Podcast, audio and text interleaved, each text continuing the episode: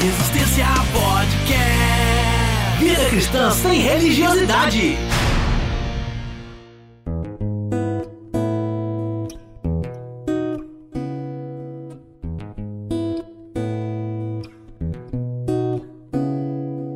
Fala Resistência, episódio de número 68 no ar.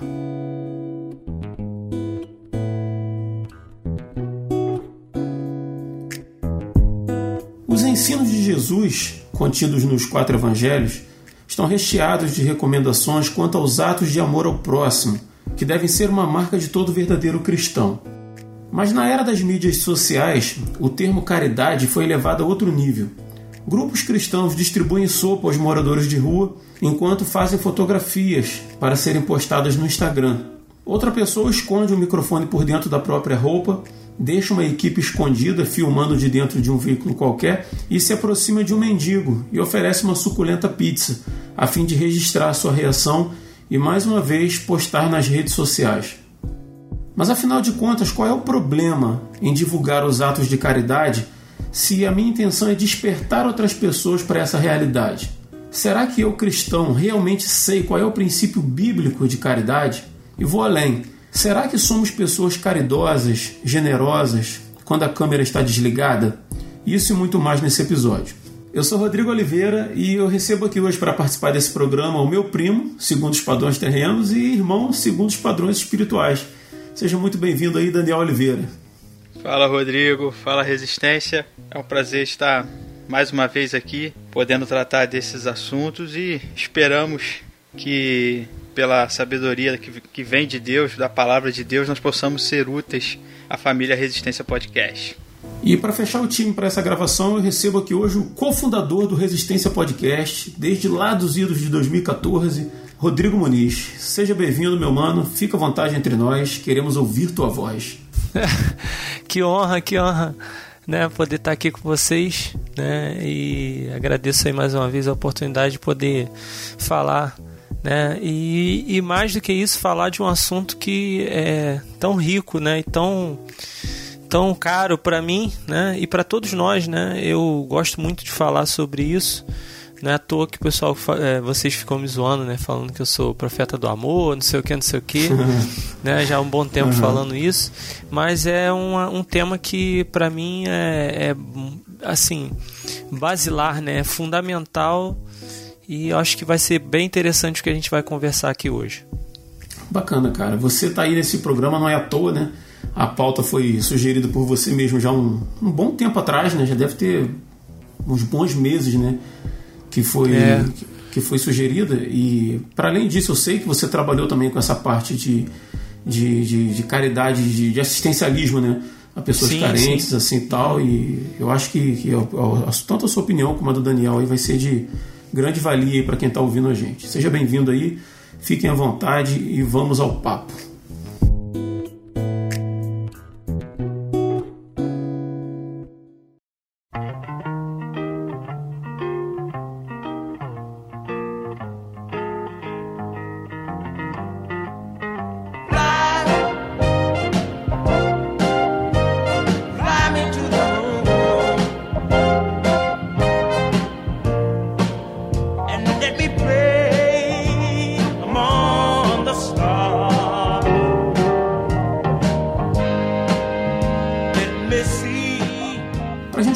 Programa aí, vamos às definições que são básicas, mas são, são necessárias, né?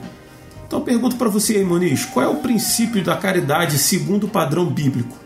Quando a gente começou a pensar nesse, nesse assunto, é, ao mesmo tempo que é fácil, eu percebi que ao mesmo tempo que é fácil a gente responder isso, é muito complexo também né? Porque uhum. o princípio, quando a gente pensa em princípio, a gente está pensando em base, né? Está pensando em motivo, está pensando né, em valores, né? O porquê, né? Por trás de uma determinada atitude e tal. E aí a gente é, não tem para onde correr a não ser pensar que o princípio da caridade é o próprio Deus. É a própria essência do que Deus é. Né? Quando ele afirma lá que ele é amor, então a gente não tem é, muito o que dizer. Né? Por, que, por que fazer? Por que existe? Por que é, a caridade ou o amor, enfim, ele tem que ser praticado? Ele tem que ser praticado porque Deus é amor. Né? E, e, por, e por ele ser amor, toda a, a instrução que ele vai deixar para a humanidade, né? uma vez que se, se entenda que uh, ele cria a humanidade como uma extensão de si, né? uma vez que ele diz: é, façamos o homem segundo a nossa imagem, a nossa semelhança. Né? Então, uma vez que ele cria a humanidade como uma extensão de si, e se ele é amor, no projeto. É, inicial, né, no, no primordial de Deus para nós está que nós vivamos em amor, né? Que nós sejamos seres amantes, vamos colocar assim, né? Uns dos outros. Né, que vivamos não só amor uns pelos outros, mas amor pela criação, amor por tudo que, que Deus faz, amor pelo próprio Deus, né? Uhum. É, e a gente vai ver, vai perceber isso ao longo da, das escrituras como um todo. Já lá no Antigo Testamento, a gente vê é, as determinações lá no, nos, nos, nos, Dez Mandamentos, né, quando ele coloca lá: amarás o Senhor teu Deus sobre todas as coisas, né? E depois, quando é, ele faz aquele resumo, né, que amarás a Deus sobre todas as coisas, é o teu próximo como a ti mesmo. Já lá no Antigo Testamento ele faz isso. Depois, lá em Deuteronômio, a gente tem uma passagem, Deuteronômio 15, do 7 ao 11, quando ele fala a respeito da, dessa percepção. Né? Eu não vou ler o texto aqui para não ficar muito longo, mas dessa percepção que nós temos que ter em relação àquelas pessoas pobres ao nosso redor. E o interessante é que ele menciona que sempre haveria pobres na terra, né? nunca deixaria de haver pobres na terra. E, é, é, e isso né, é, abre até uma, um pouco a nossa mente, se a gente prestar atenção para essa realidade de que não está no projeto de Deus que todos sejam ricos, né? É, ou que na realidade Deus não interfere nessas, nessas, nesses rumos, vamos colocar assim, né? Ele não fica controlando quem vai ser rico ou quem vai ser pobre, né? Tudo está sob o controle de Deus no sentido de soberania, lógico, nada acontece fora do plano, nem fora do projeto de Deus, né, no sentido de soberania. No entanto, ele não vai ficar determinando se A ou B ou C ou D serão ricos ou pobres. Né? É, então ele diz que sempre haveriam os pobres, e por conta disso a gente precisa ter essa predisposição uhum. para a, a, a atender, acolher, amparar, suportar essas pessoas é, menos afortunadas que nós. Ou se formos nós os menos afortunados, que alguém nos ampare, né? Então está dentro desse, desse escopo que Deus fez para a humanidade, ou para a vida da humanidade, a benevolência, né? a, a você, é, o amparo, o ajudar. Né? Você vai ver os profetas falando sobre isso, pregando sobre justiça, sobre reforma social, sobre responsabilidade com o semelhante. O livro de Amós, né, ele particularmente ele fala é, um pouco sobre a ira de Deus, né, para aqueles que fecharam o coração e não, não pleitearam a causa dos pobres. Enfim, isso para a gente falar de Antigo Testamento. Né? Agora, se a gente vier para o Novo Testamento, a gente vai ver que ele vai ver que ele está recheado de, de informações, né, ou de, de diretrizes voltadas para o amor. Se a gente pensar que a, a lei ela ela existe por conta da, da maldade, né? ela, ela existe para tornar clara né? a, a maldade humana, ela não tem uma outra função que não essa, né? mostrar o quanto nós somos perversos. A gente se olhar para isso e verificar e, e com, com, esse, com esse olhar né, de que a lei ela serve para mostrar o quanto nós somos é, tendenciosos para o mal, a gente vai ver ali na lei prescrições para atender as necessidades do outro, né? seja através da, do, do, dos impostos, dos dízimos, dos auxílios em geral que você deveria é, prestar para o necessitado, você tratar com justiça né? o, o servo, a, a família, enfim. Então a gente vai ver aqui no Novo Testamento, em Cristo, né, o cumprimento dessa, dessa, dessa essência do projeto de Deus, vamos colocar assim, que é o de você amar o seu próximo. Então, você ao longo do Novo Testamento inteiro você vai ver esse tema se repetindo inúmeras vezes, né? Em Marcos, é, capítulo 12, o próprio Jesus fala, né? Amarás o teu próximo como a ti mesmo, 12, 30 e 31, né? É, não há outro mandamento maior do que esses. Tá? Então, a gente vai vendo aí, o próprio Jesus, ele, ele em Mateus 25, equivalendo o serviço ao próximo, né, o serviço prestado ao próximo como serviço prestado a ele mesmo, né, quando ele fala ali que estava com fome e vocês me deram de comer, tive sede, você me deram de beber, enfim, né, e reprovando quem não faz isso, né, é, aqueles que deixam de fazer sendo reprovados por conta disso, enfim, é, fazendo aquela aquele contraponto, né? E aí a gente pode pensar, porque alguém já pode automaticamente querer é, é, levantar uma. Ah, então você está dizendo que é, a gente é salvo pelas nossas obras? Não, as nossas obras, como o Tiago vai lá falar, né? Elas revelam a nossa salvação. Elas revelam se a gente crê realmente em Jesus, né? E o próprio Sim. Jesus ele está deixando claro nessas passagens aqui que você só realmente conhece o Senhor se esse amor de Deus flui através da tua vida para o próximo. Né? Quando, ele, quando ele vai falar ali, ah, é, como você pode amar, dizer que ama um Deus que você não vê, se você é, não ama o teu próximo, né, que você vê. Né? Então já vai fazendo esse, esse, essa costura, né? É, e, e, isso vai ficando muito claro né? que todo esse projeto de Deus para a humanidade é um projeto de vida em amor.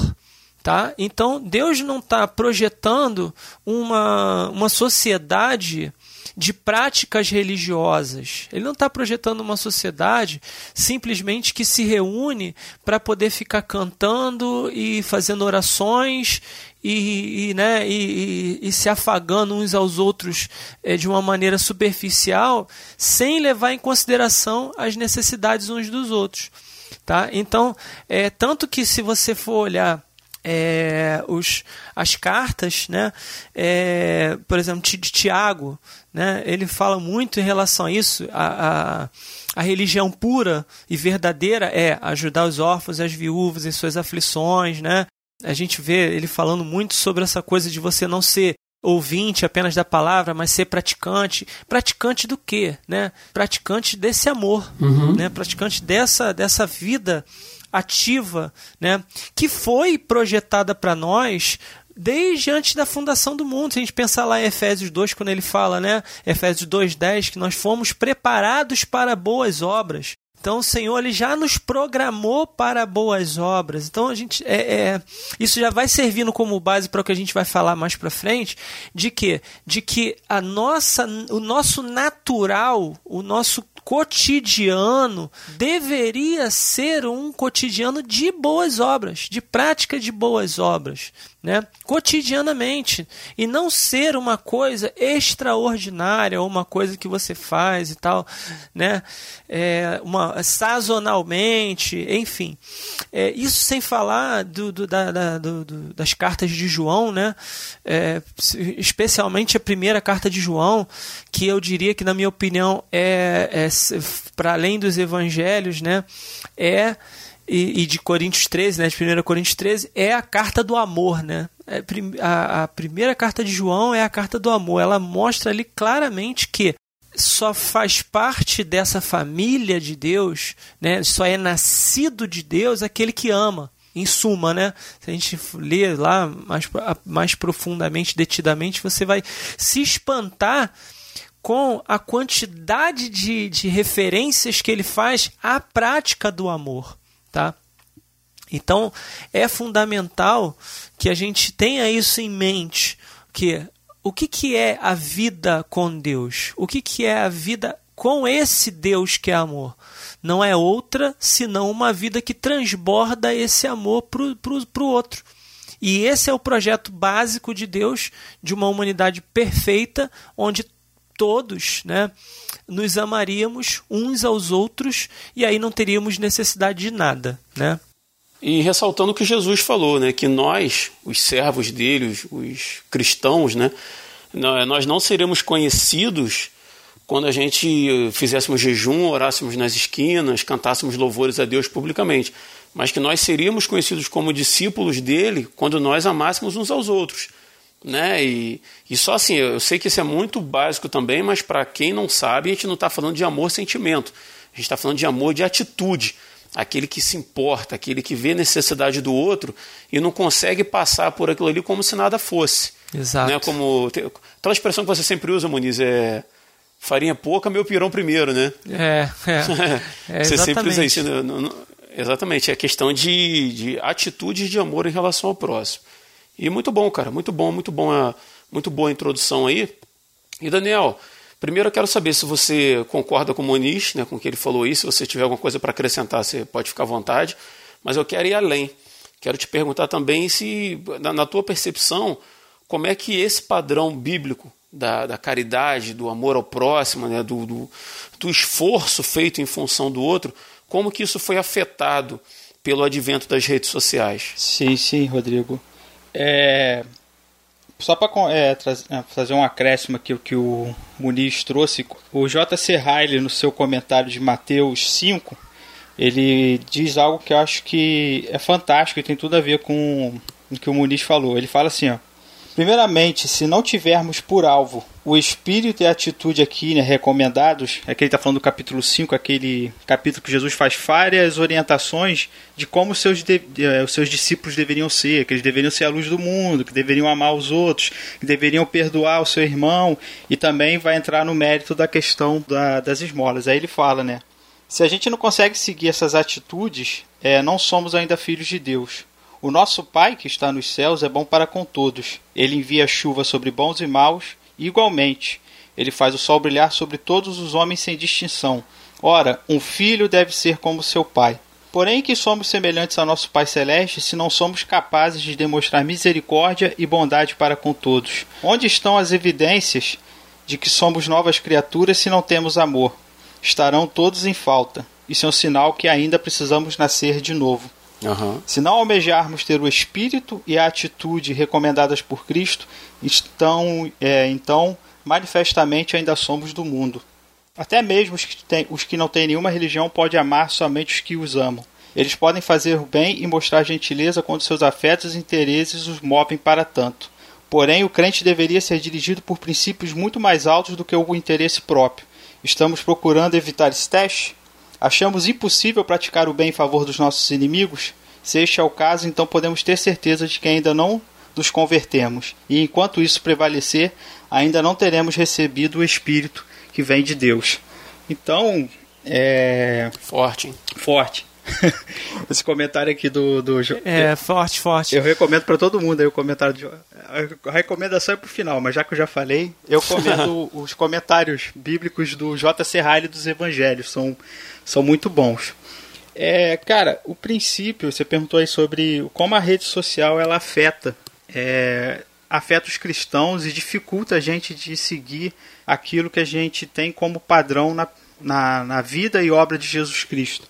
Primeiro que a rede social ela já ela já clama pelo pro nosso ego, né?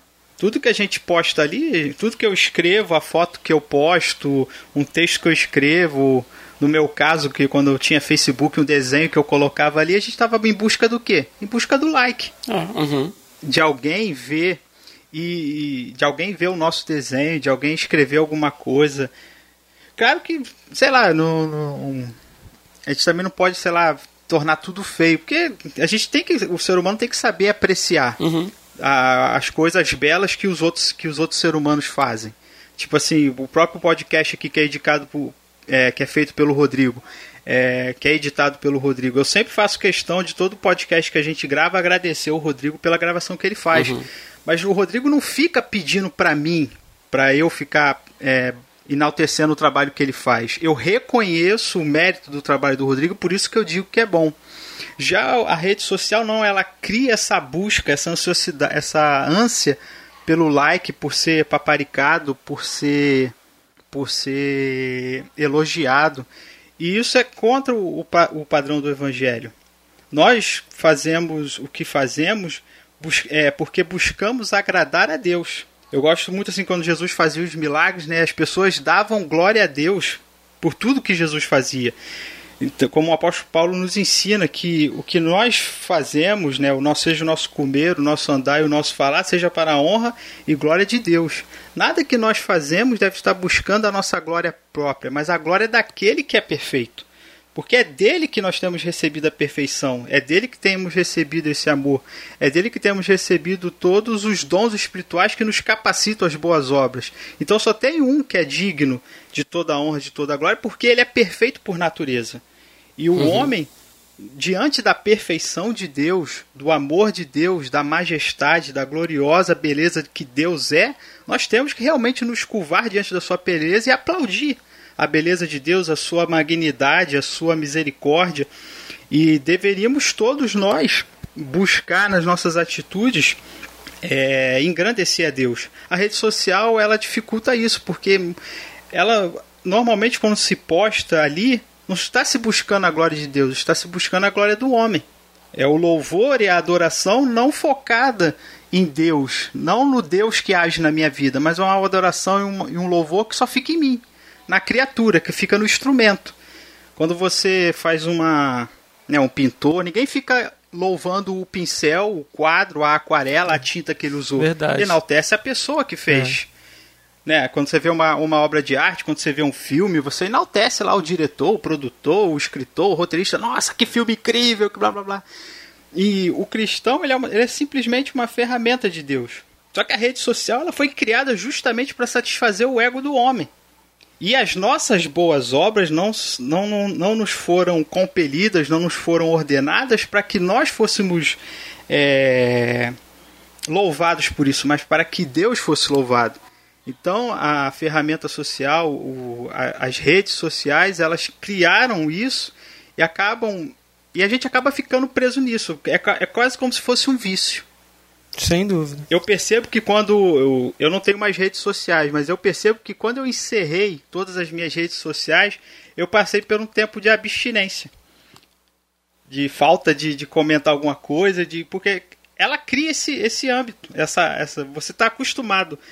Quando você posta uma coisa na rede social, você fica ali, dois, cinco minutos e fica ali, abrindo, fechando, abrindo, fechando para ver se alguém já comentou, se alguém já concordou, uhum. se alguém já deu um like, se deu um dislike cria um vício psicológico. Verdade.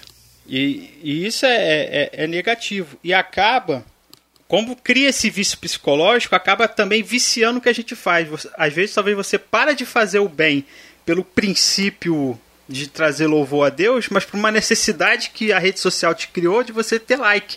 Então você começa a, a, a, sua boa obra, que antes era uma boa obra motivada pelas razões certas, virou simplesmente, simplesmente um pressuposto para você usar como material para alimentar suas redes sociais, para você ter o like, para você continuar. É, você usa a sua boa obra como como material para você bancar o seu vício de like, para bancar o seu vício de, de, de, satisfação pessoal. E aí já, já, deturpou, já deturpou tudo. Sim. Talvez a gente vai até discutir isso aqui no programa, que às vezes você realmente a sua intenção era divulgar para fazer as pessoas se juntarem a você ou, ou a criar um movimento de, de, de, de inclusão, de, de se importar com o próximo, mas depois virou uma, para alguns, né, quem conseguiu controlar isso ou não, é que eu estou falando de modo generalizado, acabou virando um material de vício. Aí você perde a vontade, aquilo que você fazia correto, de acordo com a escritura, simplesmente como um ato para você continuar aparecendo, para você continuar em voga. Aí aquilo que deveria ser natural foi totalmente corrompido. E aí você faz por, um, por ego ou simplesmente para manter uma imagem que você criou de si mesmo, sei lá. E aí é um assunto complexo, como o Luiz falou, porque essa questão da, da, da, da psicológico do, do, fazer o bem, ele traz um prazer. E o, um like, um, um, like em cima de uma coisa que você fez traz um prazer também. E a gente tem que fugir desse prazer porque ele acaba nos viciando e pode nos fazer perder o objetivo, que era trazer glória a Deus. Quando a glória começa a vir e focar em cima do homem. A rede social ela é um altar ao ego humano, na realidade, né? É um altar ao ego humano.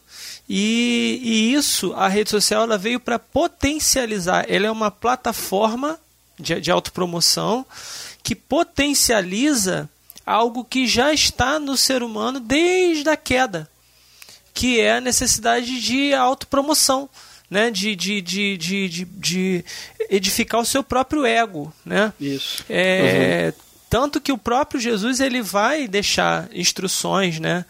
Com relação a isso, quando ele fala lá em Mateus 6, né? Quando ele fala assim, ó, quando você fizer com a mão, que a outra não saiba, né? Que você e tal, né? O próprio Paulo também, ele vai perceber isso, 1 uhum. Coríntios 13, quando ele fala, né? Ah, se você fizer e tal, não sei o que, se não tiver amor. Se não for o amor. Exatamente, então não, não, não tem sentido e tal. Né? E teve um, um, um, filósofo, um pensador, que foi Immanuel Kant, né? que ele, é, pensando a ética, né? Ele, ele pensou nos chamados imperativos categóricos, né, que são as bases da ética, do pensamento, do pensamento ético dele. E num desses imperativos ele, ele pensa o seguinte, que o ser humano precisa agir de forma universal e precisa ter o ser humano como finalidade uhum. e não como, como meio para alcançar uhum. os seus objetivos. Né? Por quê? Porque muitas vezes nós fazemos as coisas tá? é, em relação ao próximo não para é, beneficiar o próximo em si, mas para beneficiar, beneficiar a gente mesmo. Exatamente, nós mesmos. Né? Então, às vezes a gente está ali entregando uma quentinha, não para que aquela pessoa não fique com fome, mas para que a gente possa se sentir bem, né? mesmo que você não bote na rede social mas para que você mas para que você se sinta bem, sinta bem com Deus, né? E consigo mesmo e poder dizer assim, nossa, eu estou fazendo bem, eu estou cumprindo, né? É, Deus quando olhar para mim, ele vai olhar com bons olhos, uhum. né? Eu vou poder ter um mérito diante de Deus para chegar, esquecendo que o mérito todo é de Cristo. Né? O, todo uhum. todo mérito é de Cristo, toda boa dádiva vem do alto. Então, quando você é, faz isso para se, se edificar, se gloriar, mesmo que internamente ali, mesmo que não seja para ninguém, mas internamente, isso é um sinal de que você tá mal, que você precisa é, é, entender, caramba, é, isso aí era uma coisa que eu naturalmente não faria. Se bem que a, o, o bem a gente não faria naturalmente, né? Mas é, isso seria uma coisa que se eu tivesse a opção entre fazer ou não fazer, talvez eu não fizesse. Mesmo, mesmo sabendo que o cara precisa e tal, mas eu vou lá e faço para eu poder é, ficar com a consciência menos pesada, vamos dizer assim, né? Diferente daquilo que é, uhum. Que seria uma atitude natural e que às vezes flui naturalmente de nós, porque como fruto né, da, da presença do Espírito em nós, como Gálatas 5 fala, né, que o fruto do Espírito é amor, e você naturalmente você está passando na rua, você vê uma pessoa com fome, você vai lá e compra uma coisa, sem a pessoa pedir, você vai lá e ajuda, né? Sem a pessoa, sem, sem ter plateia, Uhum. sem ter sem ter ninguém que veja, né? Você está no trabalho e aquela pessoa ali tá, sei lá, fazendo uma força ali para abrir um negócio e você vai lá automaticamente coloca a mão para poder ajudar aquela pessoa, não sem aquele pensamento de que ah, não, eu preciso ir lá ajudar fulano, né? sem ter que pensar antes, não, eu vou lá ajudar o fulano a abrir aquele negócio ali que ele não está conseguindo, porque é a, é a vontade de Deus para minha vida eu acho que tem uma linha tênue entre você ter consciência, porque, cara, a gente que é cristão, a gente. Né, o apóstolo Paulo mesmo ele fala lá em Coríntios que a gente tem que se avaliar, né?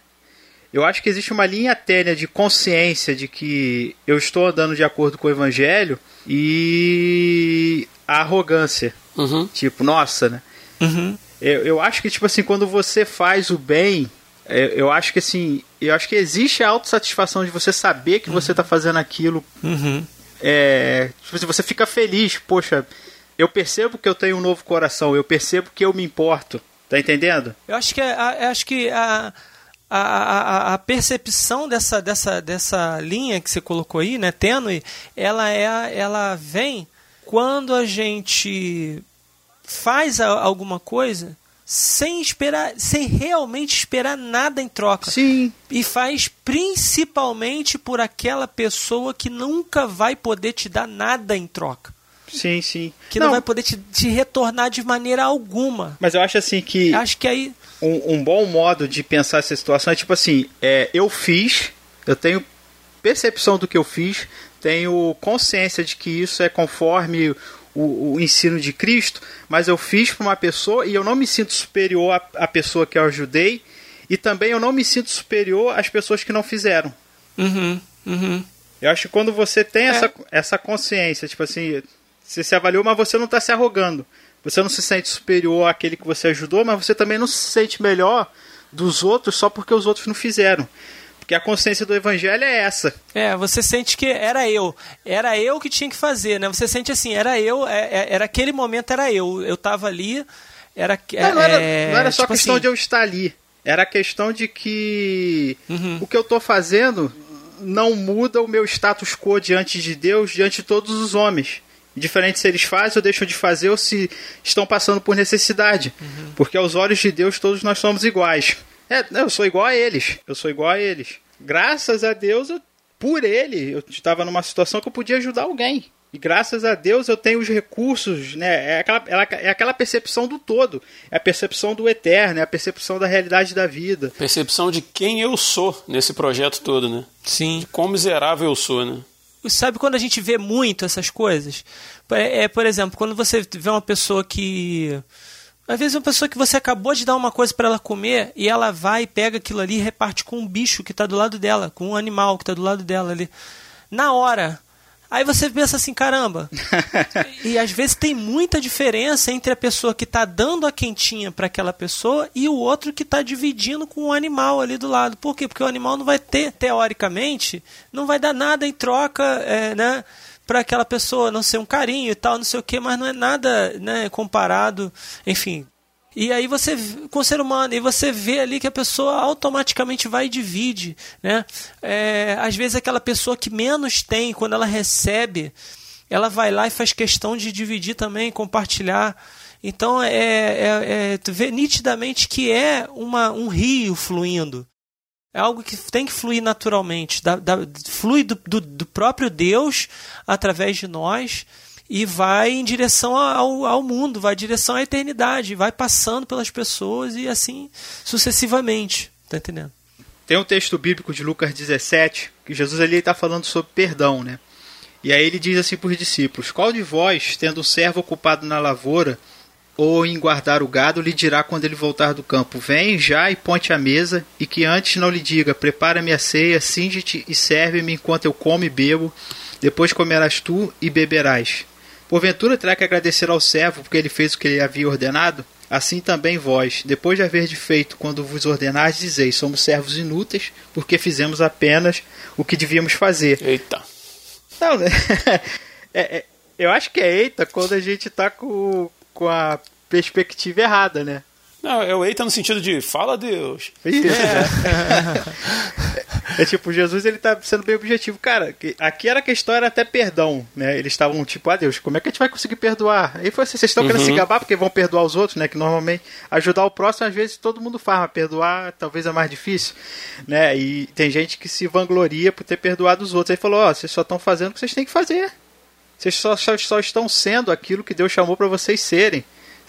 Tipo assim, não, não é motivo de. de, de, de, van, de vanglória, é, de, né, pessoal, de vanglória é. é.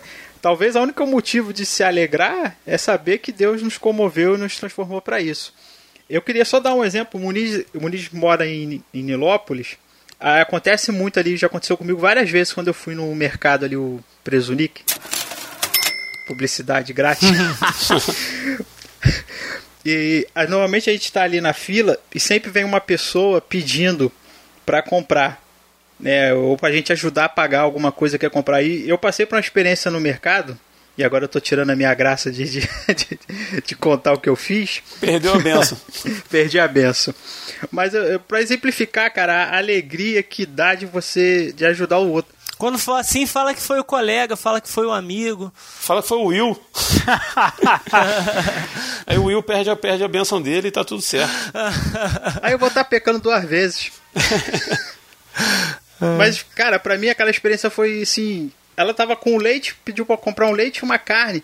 Cara, mas ela ficou tão feliz, porque eu. Não, eu pago, não sei o que. E aquela alegria dela me contagiou. Uhum. Tipo assim, eu fiquei, eu saí meio que emocionado do mercado. Falei, pô, o que, que é isso que eu tô fazendo? O que, que é comprar um leite? O que, que é comprar uma carne para deixar essa pessoa tão feliz da vida? Uhum. Sabe, naquele dia, naquele momento, como o Ulisses falou, pela graça de Deus, não por mim, eu tava ali e pelo coração que Deus nos dá de, de ser cônsul do próximo, eu pude ajudar aquela pessoa e aquela alegria me tomou. Tipo assim, pô, graças a Deus, Deus, muito obrigado porque eu abençoei essa pessoa, vem de ti, e muito obrigado porque o Senhor me usou. Essa foi a alegria que eu senti, eu fiquei tão feliz de ver ela feliz da vida por causa de uma caixa de leite, cara. Fala sério, né? Aí agora eu te pergunto, né? Tem, tem prazer melhor do que esse? Assim, eu particularmente. É, desculpa só te cortar, não precisa do like do Facebook, cara. Só aquilo já basta. Exatamente. É, eu particularmente, eu, nu, eu, eu nunca senti, assim, uma alegria tão grande, né? Salvo, né, outras situações, como o nascimento do meu filho, enfim, uhum. né? Mas nunca senti uma alegria tão grande é, quanto quando eu pude participar de uma situação, e aí eu perdendo a graça também, é, de ajudar. Eu vou falar, não vou contar nada, vou ficar quietinho aqui, guardar tudo para tudo para meu galardão. É isso aí.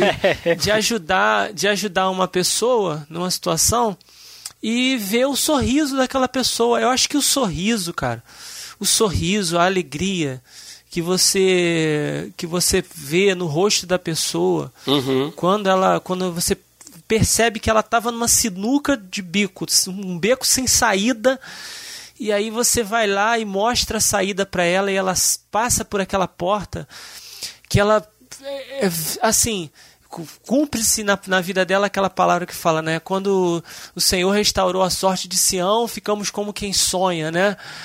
Aí ela fica como quem sonha, assim, gente, eu tô, eu tô sonhando, eu, eu tava, sabe, numa situação assim, eu não via saída e agora eu, eu tô livre.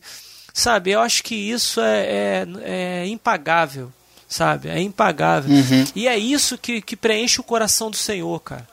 Sabe? O fruto do penoso trabalho do Senhor, né? Quando ele, quando ele olha para nós e, e quando a gente percebe é, que a gente estava numa, numa, em direção a uma, a uma condenação eterna e, e que a, a, hoje a gente percebe, caramba, eu estou livre dessa condenação eterna. E a gente pode sorrir para o Senhor e se alegrar nisso. Eu acho que isso preenche o coração do Senhor. Uhum. Então é, é, é, essa, é esse, esse paralelo, vamos dizer assim, da, dessa, dessa sensação que é o que deve preencher nosso, nosso entendimento. E não o, o like né, lá no, no, na rede social. É, e realmente a rede social veio justamente para potencializar, como eu falei, uma tendência da carne, né, natural de busca por uma auto promoção, que nós com entendimento podemos sim frear, refrear, né, e entendendo que a, a, a verdadeira alegria ela é outra, né? Ela tem que ser outra, ela tem que se restringir a uma outra alegria, uhum. que é a de ver a pessoa satisfeita ali e só. Ô Muniz, o interessante, cara, é que fazer fazer a caridade, ter o ato de caridade, o ato de amor ao próximo, que é o ato de abrir mão do que eu tenho em favor de alguém. Né? A gente não faz caridade sem recurso. Na, na, na, esmagadora maioria das vezes, pode até ser que você seja uma pessoa caridosa no sentido de ouvir quem precisa, uhum. mas pelo menos o seu recurso de tempo você está doando. Né? Então, assim, essa doação, Sim. ela não é uma coisa natural do ser humano ela não é uma coisa que, que brota espontaneamente da maioria das, do, dos cristãos e tal, não brota. Uhum. E ao contrário, a autopromoção é. Uhum, uhum. A, a autopromoção ela é um, um sintoma, uma consequência do que nós somos, da nossa carne, nascida em pecado. Exato. É. Quantos textos a gente vê a Bíblia falando de, da luta do espírito, principalmente no Novo Testamento, nas cartas de Paulo, do, da, da luta do espírito contra a carne, da luta da, da do, do software novo que roda dentro de mim né, que, que instalado pelo Espírito Santo, em detrimento da carne que eu carrego desde que eu nasci, uhum. né, dessa, dessa luta interna que a gente vive. Do hardware. Eu costumo né? dizer, cara, que fazendo uma, uma análise antropológica e superficial da, das redes sociais, eu, eu adotei esse, esse, pensamento, cara, e vira e mexe eu falo isso com a Elane. Ninguém quer ser bom, todo mundo quer parecer bom. Uhum. Né? Rolou um, um vídeo agora há, há, pouco tempo e a gente, a gente vem falando de, de publicidade né? das, das, das boas ações. Mas agora eu, eu fiquei impressionado. Foi a Elane que me contou isso aqui em casa. Uma pessoa estava em cima de um prédio e embaixo estava sendo construído alguma. alguém fazendo alguma, alguma obra ali, auxiliando algumas pessoas, não, não me lembro exatamente o que era, mas estavam construindo ali com tapumes e tal, fazendo uma obra assim, juntou uma galera para fazer. E tinha uma pessoa de cima do prédio olhando. E essa pessoa de cima do prédio começou a filmar quando uma mulher chegou lá embaixo, pediu uma furadeira emprestada como se fosse ajudar aquelas pessoas naquele, naquele trabalho. Uhum. E ela deu o telefone dela para uma outra pessoa fotografar ela ajudando né, a construir a situação. Mas por incrível que pareça, quando ela, a foto acabou de ser tirada, ela agradeceu, devolveu a furadeira e seguiu o destino dela. Olha. Ou seja, já, já não está nem é, dando publicidade às boas ações dela. Na verdade, ela fez um, uma boa ação fake para postar nas redes sociais. Olha. Né? Uhum. E por que, que eu estou falando isso? A gente a, a, isso aí já é, é um extremo, né? Mas eu queria focar aqui agora um pouco na questão da, da publicidade, que foi a expressão que eu usei de, de boas ações. A gente está em casa aqui na hora do almoço, aí entra o comercial do Médicos Sem Fronteiras, né, pedindo doação e mostra aquela foto de. mostra vídeos né, de de várias crianças em situação de pobreza, sendo vacinadas e tal, e mostrando como é que é o atendimento. A criança muito magrelinha, desnutrida, né? E depois cuidada, uhum. dizendo que é um pouco mais de um real por dia. Aí toca a musiquinha lá, Everybody Hurts, né? Do, do R.I.M., toca lá no fundo, assim. Isso, isso, isso mexe com a gente. Esse comercial é cruel. o comercial é cruel. É, eu conheço algumas páginas de, do, do, do Instagram que divulgam boas ações não deles somente, mas de outras pessoas. Eles vão reunindo é, essas boas ações e, cara, eu confesso, pessoalmente, aquilo ali é motivador. E, e tendo milhares de seguidores ali, de pessoas que curtiram a página no Instagram, eles conseguem também fazer vaquinha para ajudar pessoas. Então eles pegam um caso de uma pessoa que, sei lá, de repente um menino que foi humilhado, que estava vendendo sacolé, sacolé dele, sacolé é chup-chup, né? Uhum. Em alguns lugares chama chup-chup, uhum. vendendo sacolé, uns outros meninos debochando, sacaneando, e o menino chega a chorar e tal, ele é muito pobre. Aí eles vão e fazem uma vaquinha para construir uma casa para o menino e tal, que são ações bacanas, né? Assim, uhum. né? É, é, legal a gente ver essas histórias. É, isso, isso pessoalmente me motiva, tá? Assim, sendo muito franco. Mas eu vou começar com o Daniel aí, cara. Qual a sua opinião, Daniel, nesses casos?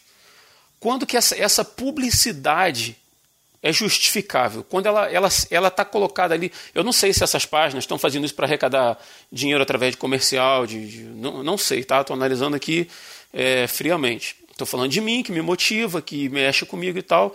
E eu queria saber de você se, em alguma situação, a publicidade das boas ações, se ela é justificável é, sob o argumento de, de, de, motivar outras pessoas a fazerem o mesmo. Como é que você pensa isso aí?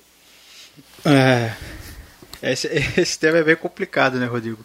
É, é, parece simples, né? Simples, mas é bem complicado.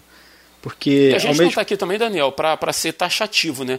Isso Sim. aqui é do diabo, isso aqui. Não. Isso, a gente está falando da, daquilo que a gente crê, das percepções que a gente tem, né? Então a gente não, não a gente não vai fechar o assunto, a gente está conversando a respeito, né? Sim. Eu quero saber como que você pensa. É, a gente sabe da orientação de Cristo ali em Mateus 5, mas eu percebo uhum. que, que, Cristo ele está orientando, do, tendo como referência um grupo que fazia tudo errado, que eram os fariseus, né? Eles faziam as boas obras, não tinha rede social, não tinha nada, mas eles gostavam de falar para os outros, né? Provavelmente subia lá no, no, no, nas reuniões do templo e dizia: Ó, oh, eu fiz tanto isso, mas com a intenção de parecer, né? A intenção era chamar atenção totalmente para eles. Ah, olha só como é que eu sou santo, olha como é que eu sou puro, olha como é que eu amo os outros, né? A intenção uhum. era totalmente o ego e não eles serem é, um exemplo pro, pro, para os seus liderados ali no caso, né? Porque alguns fariseus eram, eram líderes ali da sinagoga. A intenção não era gerar um bom exemplo a ser imitado. É, a gente, quando teve a pauta, a gente mesmo conversando antes do programa, eu vi que esse ponto ia ser meio complicado. Eu falei, agora como é que eu vou falar disso? Mas, tipo assim, um bom exemplo que eu vejo disso, eu vejo no apóstolo uhum. Paulo, quando ele defende o seu apostolado para as igrejas ali de Corinto. Porque a igreja de Corinto estava todo mundo, eles estavam totalmente alucinados e seguindo os falsos apóstolos. E a gente percebe que o apóstolo Paulo, para é, tirar a igreja de Corinto do fascínio dos falsos apóstolos, para provar que ele era realmente o verdadeiro apóstolo de Deus, um servo de Deus, ele faz uma lista do, do seu ministério.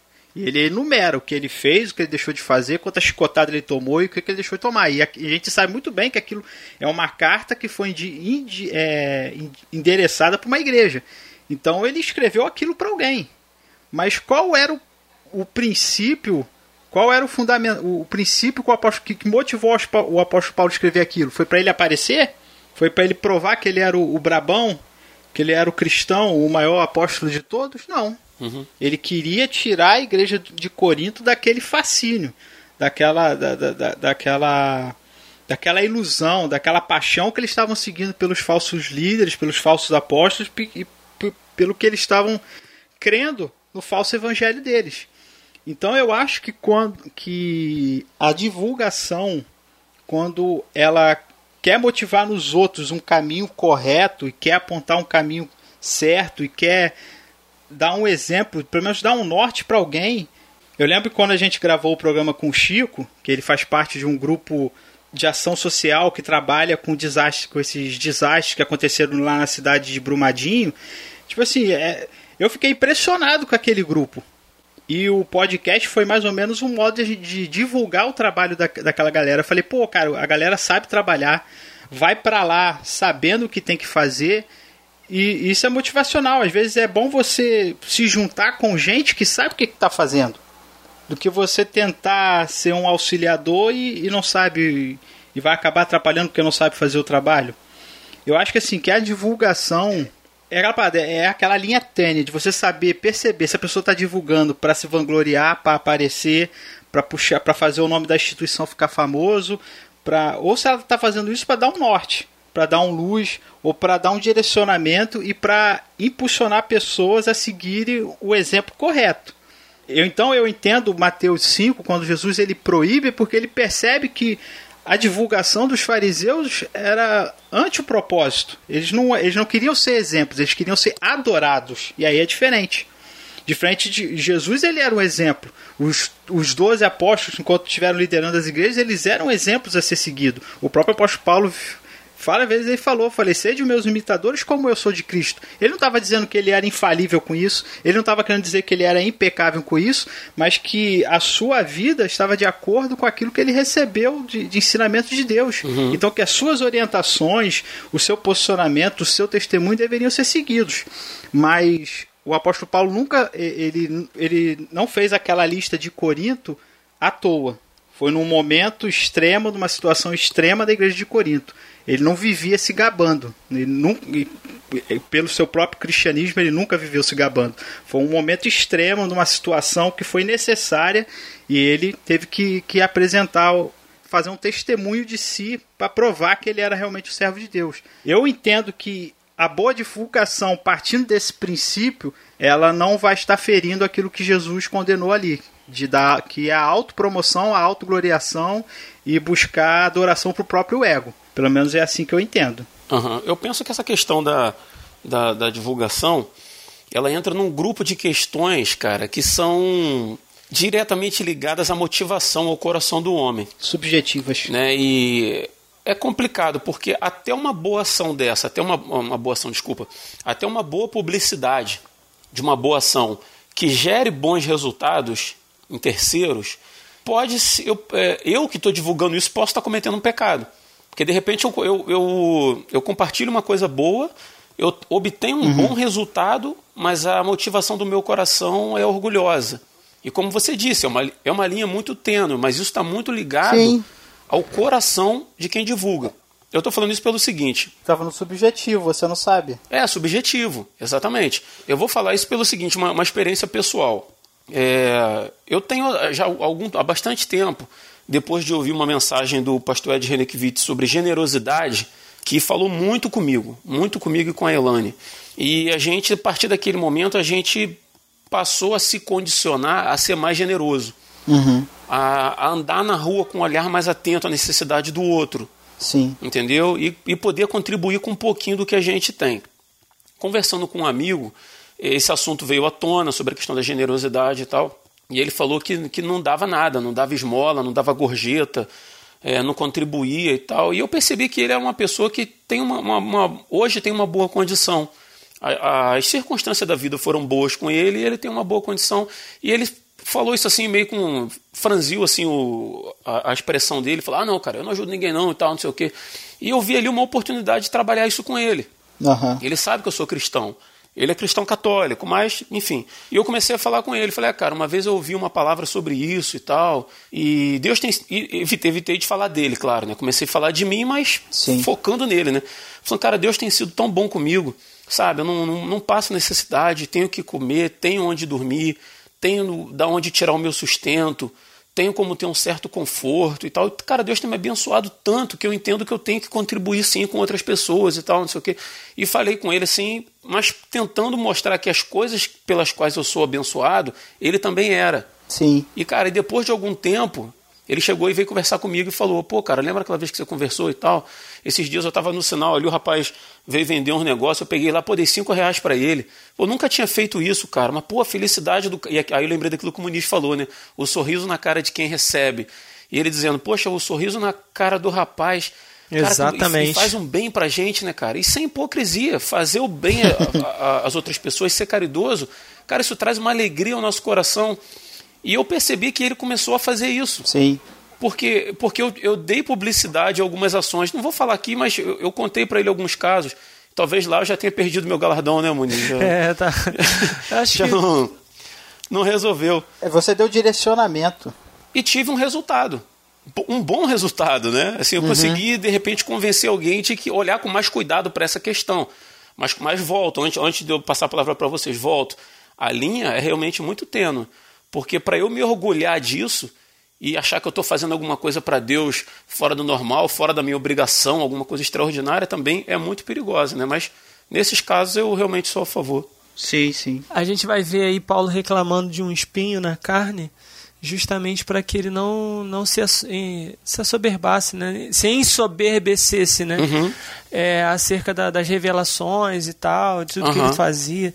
Assim, a, a a gente, a gente sempre vai perceber que, que, que é Deus que opera através de nós e que tudo que a gente faz é pela graça, né? É, a gente, é, Deus está sempre uhum. permitindo, né? Vamos dizer assim, que a gente perceba isso, que nunca é por nós mesmos, é sempre porque Ele permite, é porque Ele nos dá condições, né? E assim, a igreja, ela cresceu por causa disso, cara a gente for, para, for parar para pensar, uhum. a igreja ela vai crescer, né, ali no, no, nos primeiros anos ali e tal, por conta dessa publicidade, não de uma publicidade que alguém ia lá e fazia, uhum. né, intencionalmente. Nenhum apóstolo foi lá e alugou um outdoor, né, para poder dizer, olha, estamos fazendo e tal, não sei o que. Não.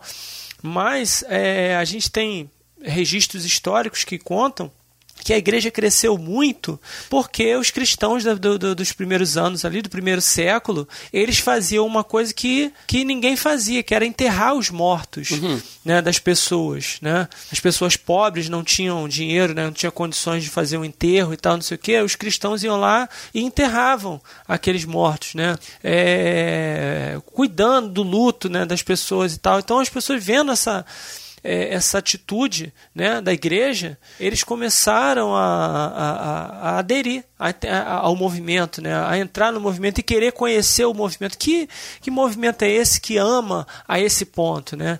Então, a igreja ela perdeu muito nesse nesse campo, vamos dizer assim, para outras outros ramos, né, outras religiões até, né? Quando na realidade a igreja deveria crescer por conta disso, e não por conta de uma placa, né? Vem e pare de sofrer, é, e vem e seja abençoado. Tem aquela música, né? O brilhante, né? Existe um brilho que eu não posso ver, mas que está em mim para que o mundo possa crer, né? Uhum. Então a gente. Era é esse brilho do amor que deveria sim ser publicizado mas como a pergunta é, a publicidade é, é justificável? Se ela não for para evidenciar uma pessoa ou uma instituição especificamente, uhum. ela, é, ela é correta. Você não peca fazendo isso, né? Porque a igreja ela é, o, o projeto de Deus para o desenvolvimento da igreja era através dessa publicidade boa, né? do amor.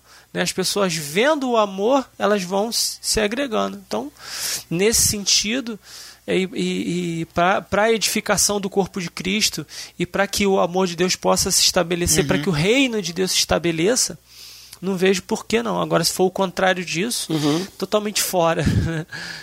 Moniz, você antes tinha falado aí da, da questão de, de que a caridade ela não deveria ser algo excepcional na vida do cristão. Né? E aí, pensando sobre redes sociais, a gente não posta o, o prato do arroz com feijão no Instagram. A gente posta quando a gente vai no restaurante japonês. Né? Para quem gosta aí.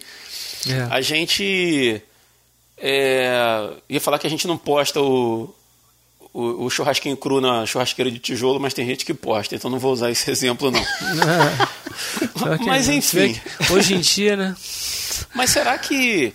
É, será que não é, não é daí, cara, que, que parte essa questão da necessidade da gente ficar enaltecendo os nossos atos caridosos e tal? Porque, de repente, quem, quem trabalha com, sei lá, com moradores de rua distribuindo sopa toda sexta-feira, talvez não fique toda sexta-feira postando que foi lá e fez e aconteceu e tal, né? Eu, eu fico pensando se, uhum. não, se não parte daí, cara, de ser uma coisa tão, tão eventual que a gente faz, né? E por isso que a gente que, quer dar essa publicidade, né? Como assim, ah, é, é, é difícil dizer porque a gente entra na, na questão de, de julgamento de, de motivações, né, cara?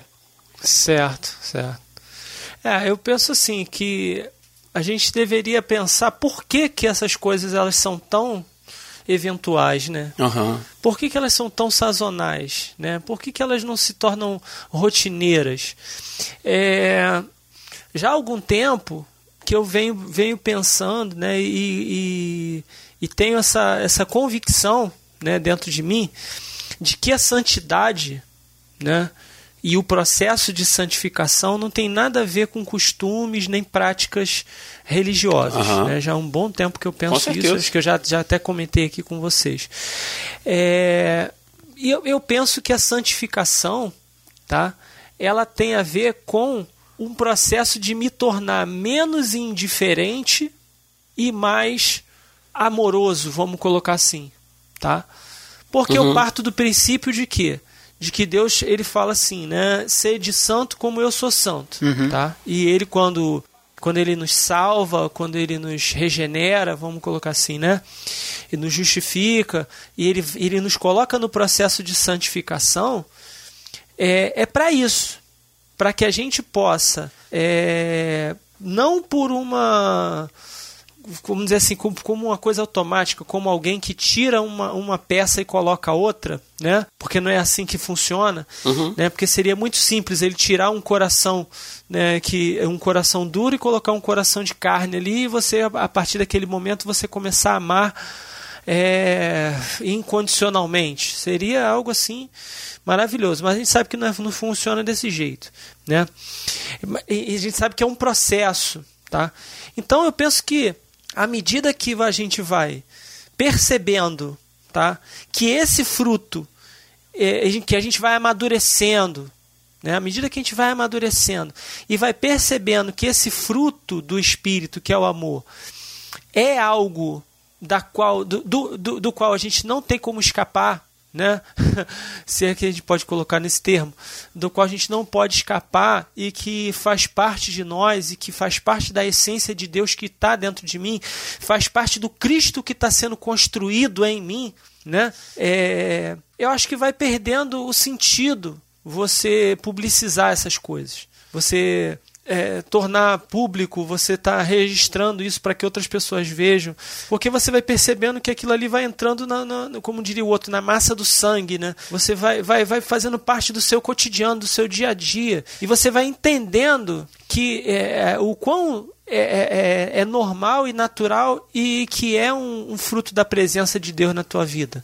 Uhum. Então, eu acho que faz parte dessa, dessa, desse processo. Quanto mais eu vou sendo santificado por Deus, quanto mais eu vou deixando de parecer com o mundo que é mal, né? que, é, que é indiferente, que é maligno, que, que não se importa com, com o outro, que passa por cima do outro, e vou me tornando mais parecido com Cristo, mais parecido com o Senhor, que não podia passar né, é, é, por um lugar e, e, e, ser interpelado. Se bem que a gente tem, se a gente parar para analisar, que Jesus ele não curou toda, todo mundo, né? ele não curou todas as pessoas que ele viu enfermas, ele não, ele não deu vista a todos os cegos, ele não, não, não levantou todos os aleijados, né? ele curou aqueles que estavam dentro do propósito. Mas dentro do propósito dele, ele não deixou de cumprir nenhuma das, das, das atitudes de, de, de, bem, né? Não deixou, não deixou de fazer o bem em nenhum momento. Sim. Uhum. É, então, a partir do momento que eu vou me parecendo mais com o Senhor, né? A, a, partir do momento que eu vou me parecendo mais com Ele, no sentido de que o propósito maior dele, ele não deixou de cumprir em nenhum momento, que era de suportar a, a, a cruz no nosso lugar né, carregar a sua cruz e, e, e até a morte, né, para que a gente fosse salvo, quando eu vou me parecendo mais com Ele, eu vou então é, deixando de, de, de, de, querer ser visto por aquilo que eu faço, né? se querer ser visto pela, pela boa obra que eu estou fazendo e tal, não sei o quê, e vou me interessando mais com a, em ser visto pelo Senhor, uhum. sabe? É, não pelo, por aquilo que o Senhor pode me dar, não por aquilo que Ele pode me fazer, mas simplesmente para ver o sorriso do Senhor, para que o Senhor ache graça em mim, né?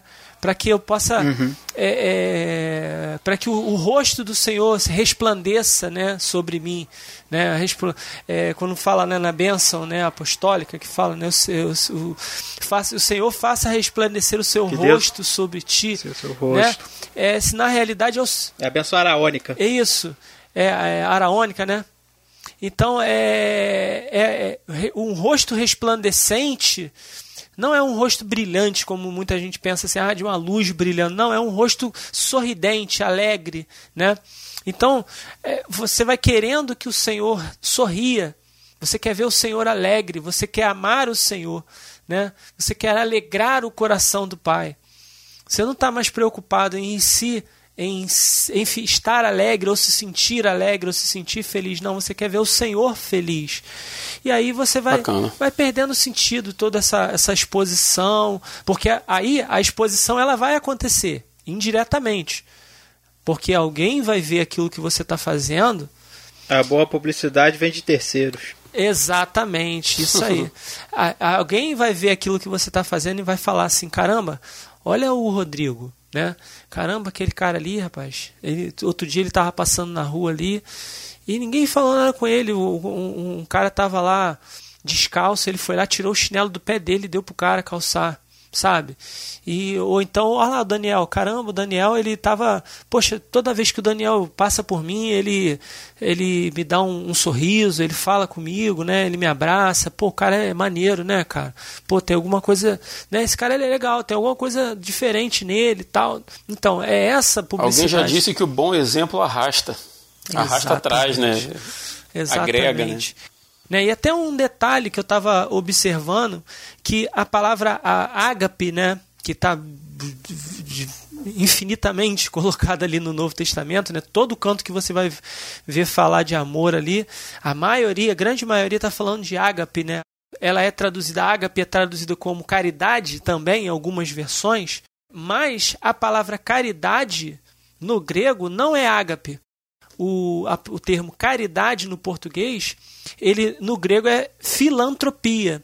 Só tem duas passagens é, que, que, que, mencionam filantropia e que não tem muito a ver com essa coisa de, de, de, de vamos dizer assim, de amor e tal, mas tem com a ideia de você receber bem, de você cuidar né, da pessoa e tal.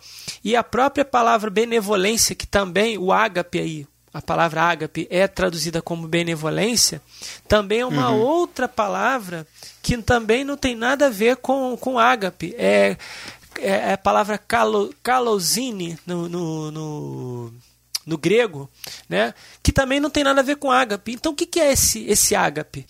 Ágape é aquilo que Jesus falou, é morrer pelo outro. Ágape é, é, é dar vida pelo outro. Então é essa, essa disposição que a gente precisa ter. É bem mais profundo, né, cara? Nossa, é muito mais profundo. Quando Jesus fala o quê? Eu, é, o novo mandamento vos dou. amem ao próximo assim como eu amei vocês. Aí a uhum. gente começa a entender o que, que Deus está querendo construir em nós.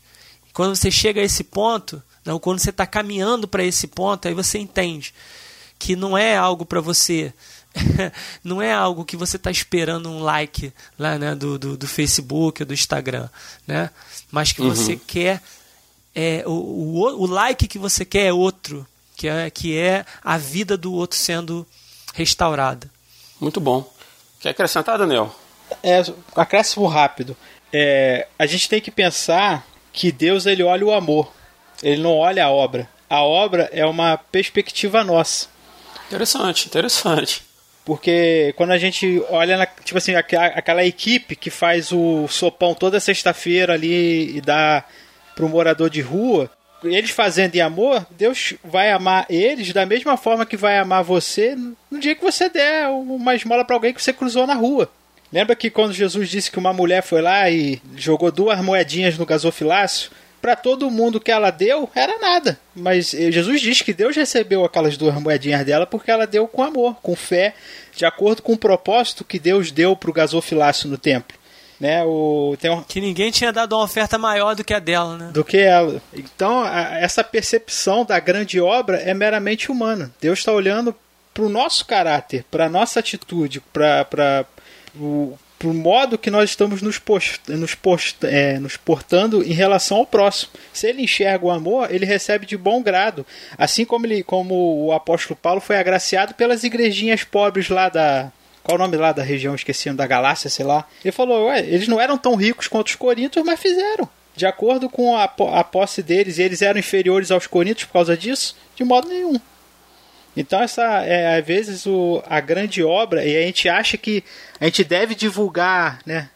né? Eu vou postar que eu fui lá no Sopão, vou postar no Facebook. E aí você não posta a coisa pequenininha porque você acha que é irrelevante. Só que na, na matemática de Deus não existe essa percepção humana. Ele olha para o nosso coração. Se você pode, se em algum momento você pode fazer uma grande coisa, Deus vai ficar muito satisfeito com isso. O que importa é que você tenha a mesma perspectiva e o mesmo amor quando você pode fazer pouco, pouco entre aspas, né? É, as coisas do cotidiano não são grandiosas normalmente não, para a maioria das pessoas. Talvez o ouvinte ouça isso aí e fale assim: ah, mas eu não tenho como reunir, uma, a minha igreja ninguém quer fazer sopão. Já falei isso na minha igreja. Ah, uhum. mas eu não, eu não sei onde é que está o grupo que constrói casa para as pessoas carentes. Aqui na minha cidade não tem. Mas eu duvido que você consiga andar na rua sem ver uma pessoa com necessidade de, de alimento, de roupa, de, de ombro amigo, de conversa, de qualquer coisa, cara. Então talvez o que falte seja uhum. é, nós, como cristãos que, que, que vivem nossa vida cotidiana ali, tá com um olhar mais atento. Né? Eu acho que talvez precise você que está ouvindo a gente aí chegar ao ponto de dizer assim: eu vou me negar, eu vou sair de casa hoje para fazer alguma coisa na rua. Eu me nego a passar por uma pessoa que precise de alguma coisa e não, não, não tentar, pelo menos, sanar o problema imediato daquela pessoa. Seja fome, seja um trocado, seja lá o que for. Né? A gente tem que parar de pensar grandioso. Seja um abraço, seja um sorriso. Exato. Abraço hoje em dia tá, tá mais complicado, né? Mas um, um sorriso, uma palavra, né? Um... Exato, Enfim. tratar bem, tratar com amor, tratar com carinho. Né? E muitas vezes isso não demanda dinheiro, porque às vezes o ouvinte da gente é um adolescente que não trabalha, não tem dinheiro. Mas será que você não tem uma avó e um avô que precisa conversar, que precisa de você dedicar um pouco do seu tempo, por exemplo, né? Sabe? Uhum. Que, que, você está ouvindo a gente aí tenha o um olhar mais, mais atento para tudo que está ao seu redor, porque nem toda caridade é feita com dinheiro, né?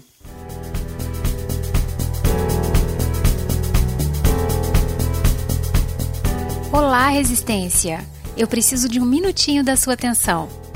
Você já conhece a pesquisa Resistência Podcast? Na descrição desse episódio, que fica em nosso site em www.resistenciapodcast.com, você encontra um link para acessar a pesquisa e responder algumas poucas perguntinhas, mas que são super relevantes para te conhecermos melhor. Você também pode acessar através do link disponível na bio do nosso Instagram, Resistência Podcast. Assim, conhecendo melhor quem são e como pensam os ouvintes, podemos direcionar melhor o nosso conteúdo, publicar nas plataformas mais relevantes e preparar pautas com temas que estejam de acordo com seu interesse. Dá uma passadinha lá, é rapidinho.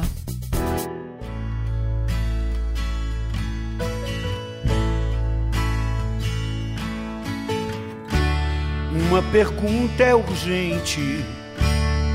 A vida segue se eu desviar.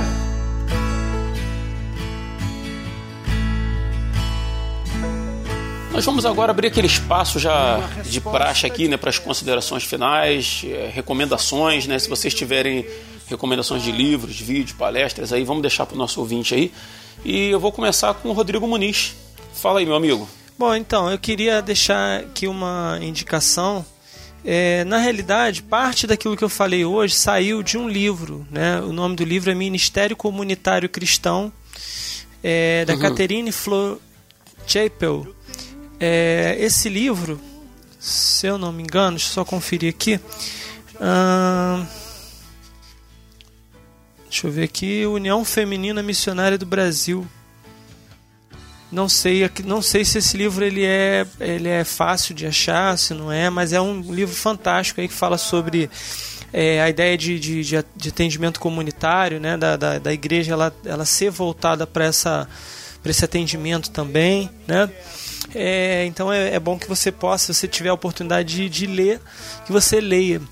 É, eu também queria deixar uma indicação de um livro que eu já mencionei esse livro aqui, que é o Simplesmente Crente, do Michael, Michael. Horton, né? Se você também puder ler, que ele fala justamente da, de você ser, viver a, a, a vida cristã no cotidiano, no dia a dia, né? Sem ficar pensando muito na, na, na em grandes projetos, grandes coisas, mas viver aquela vida do dia a dia, né, do cotidiano uhum. e tal. E, e, e, seguir em frente, seguir deixando, deixando Deus operar na tua vida aí, né?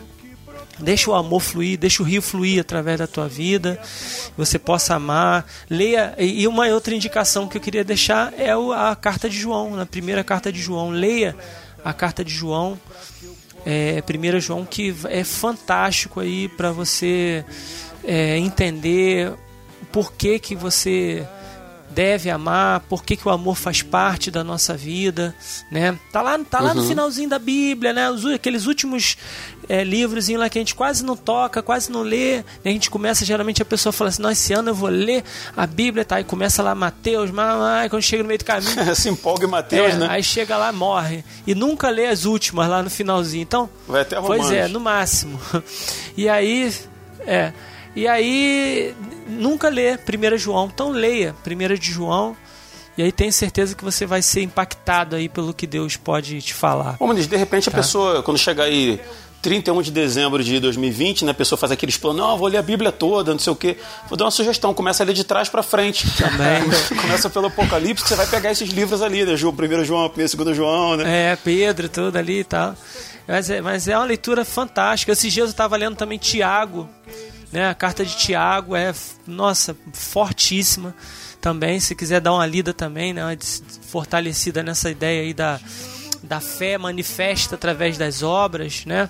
Então, leia Tiago também, que vai ser uma bênção para a tua vida. Show de bola. Obrigado pela tua participação, tá, meu irmão? Amém, tamo junto. Prazer estar contigo aí mais uma vez. Eu vou deixar aqui a recomendação, cara, porque o Daniel estava falando, é, acho, acho, que foi o Daniel no, lá mais no começo da gravação, o, na verdade, eu não sei se foi, o Gabriel, se foi o Daniel ou se foi o Muniz. Mas falando da questão de que a, a, rede social. Foi o Daniel, porque ele falou que quando saiu do Facebook, né, sofreu um cadinho ali aquela vontade de, de entrar de novo, né, a questão das, das postagens e tal. Eu vou deixar a recomendação de um livro aqui que eu li há pouco tempo e não é um livro cristão. É 10 argumentos para você deletar agora suas redes sociais.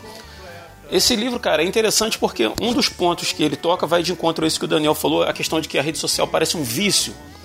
Ele dizendo que todo processo que envolve a rede social, ele manipula e transforma o cérebro da gente. Isso assim, é, conscientemente, tá? Pelos é, os empreendedores, criadores de redes sociais, no sentido de tipo de oferta e demanda. Você, se você postasse aquilo ali e não tivesse ninguém para curtir, provavelmente você abandonaria aquilo. E a manipulação cerebral, ela é no nível de que é equivalente à questão da droga. O cara que cheira cocaína, ele sabe que aquilo faz mal, aquilo destrói a vida dele, mas aquilo tem uma, uma, uma consequência química no cérebro dele. E com as redes sociais é parecido. E a, a questão da droga seria, no caso, a curtida. Quando, quando você começa a limitar, isso segundo o autor do livro, tá? quando você começa a limitar o número de curtidas, de interação, as pessoas vão perdendo interesse. Então, ao contrário disso, eles aumentam. Né? Não sei se vocês já perceberam, até questão de número de seguidores, eventualmente no Twitter eu vejo isso, que eu estou seguindo pessoas que eu nunca cliquei em seguir. Né? Às vezes ela me fala assim, ué, tem, tem pessoas seguindo aqui, o, tô seguindo fulano de tal, não sei nem quem é essa pessoa, nunca vi e tal. E a gente percebe que há uma, uma, uma manipulação nesse sentido para fazer você ficar ali, né? E esse livro ele traz um, um, estudo assim mais, mais aprofundado a respeito de como funciona isso. Eu achei bem interessante e vou deixar de recomendação. O link está aí na descrição desse episódio. E você, Daniel, o que, que você deixa aí de recomendação para o nosso ouvinte? Então, é, eu deixo de recomendação o capítulo 31 do livro de Jó. Eu acho que esse capítulo aqui é impressionante. Primeiro porque Jó, ele, segundo os teólogos, ele viveu na época dos patriarcas. Então ele viveu antes que a lei de Moisés fosse dada, né? Antes que Deus deixasse uhum. claro coisas que ele queria que o povo fizesse. E Jó viveu também antes do evangelho, antes de Cristo vir ao mundo. E esse capítulo 31 ele Jó ele faz uma defesa de si próprio diante dos ataques dos seus amigos que insistiam que ele tudo que ele estava sofrendo era por causa do pecado dele. Ele faz uma lista de tudo que ele fazia. E eu queria convidar os nossos ouvintes a pegar esse capítulo 31 e tentar comparar com aquilo que você tem de conhecimento do, do, do Velho Testamento, da, da lei mosaica ali, os Dez Mandamentos, e você vê o que, que Jó obedecia dos Dez Mandamentos e coisas que Jó fazia que tem tudo a ver com o que Jesus falou. E o que a gente falou nesse programa todo, de amar o próximo. E é interessante que é um cara que viveu numa época sem lei, né?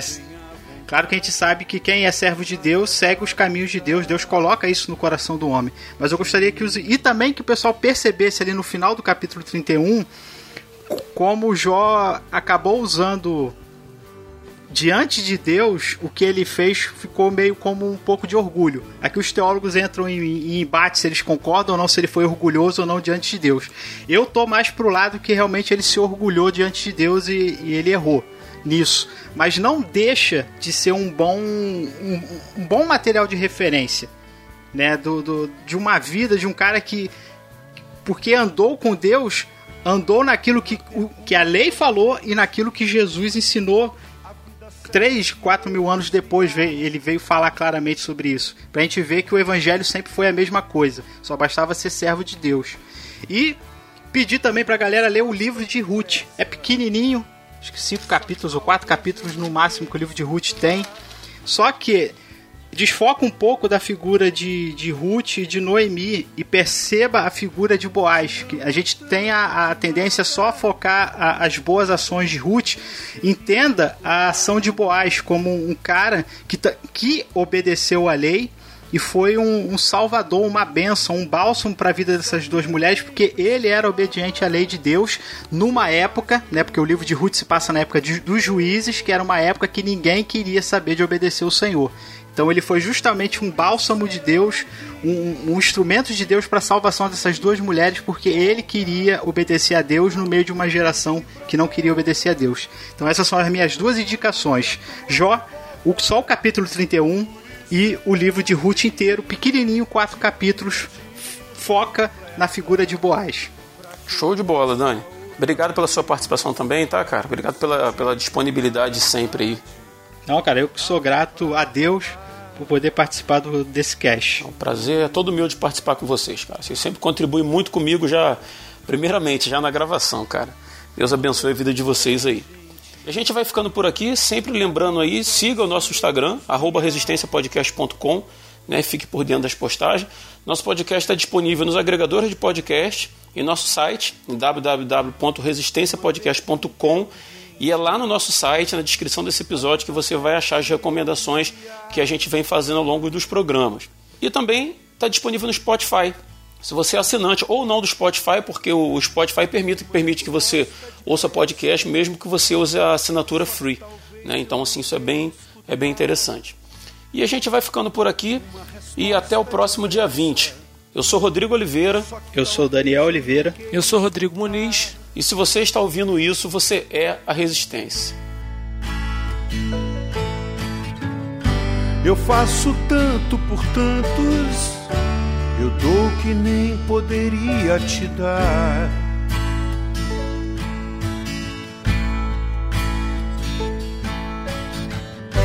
Eu tenho medo seguro, guardo aqui dentro pra não te assustar.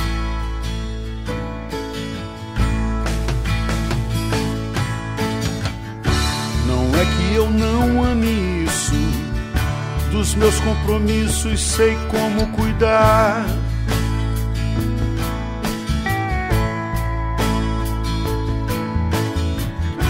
É que volta e meia me inquieto e esse nosso teto começa a apertar.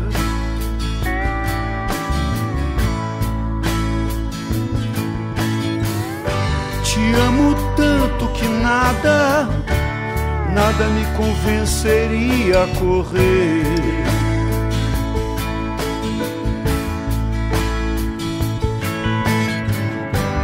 Só que eu bem precisava ser mais de um pro que quero viver. Por isso eu volta com tudo que brotou. Também teu sonho e a tua revolta. Por isso eu vim te pedir completa para que eu possa outra vez me sentir bem à vontade, até para cuidar de mim.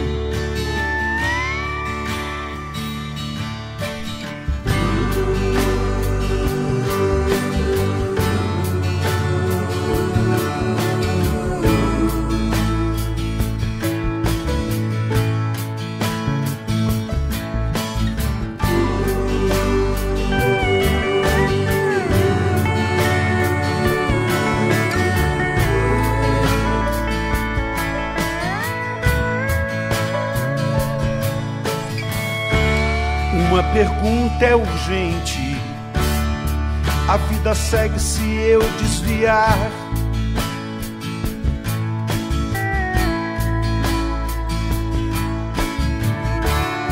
Uma resposta depressa. Só que talvez eu não queira escutar.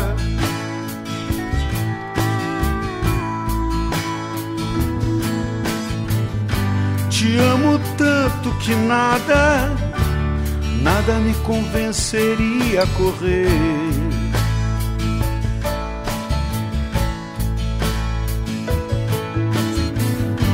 Só que eu bem precisava ser mais de um pro que quero viver.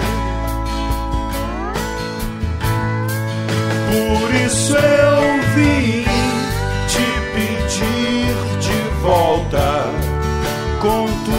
que brotou. Também teu sonho e a tua revolta. Por isso eu vim te pedir completa para que eu possa outra vez me sentir bem à vontade, até para falar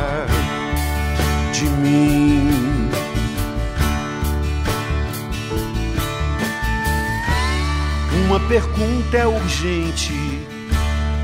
A vida segue se eu desviar.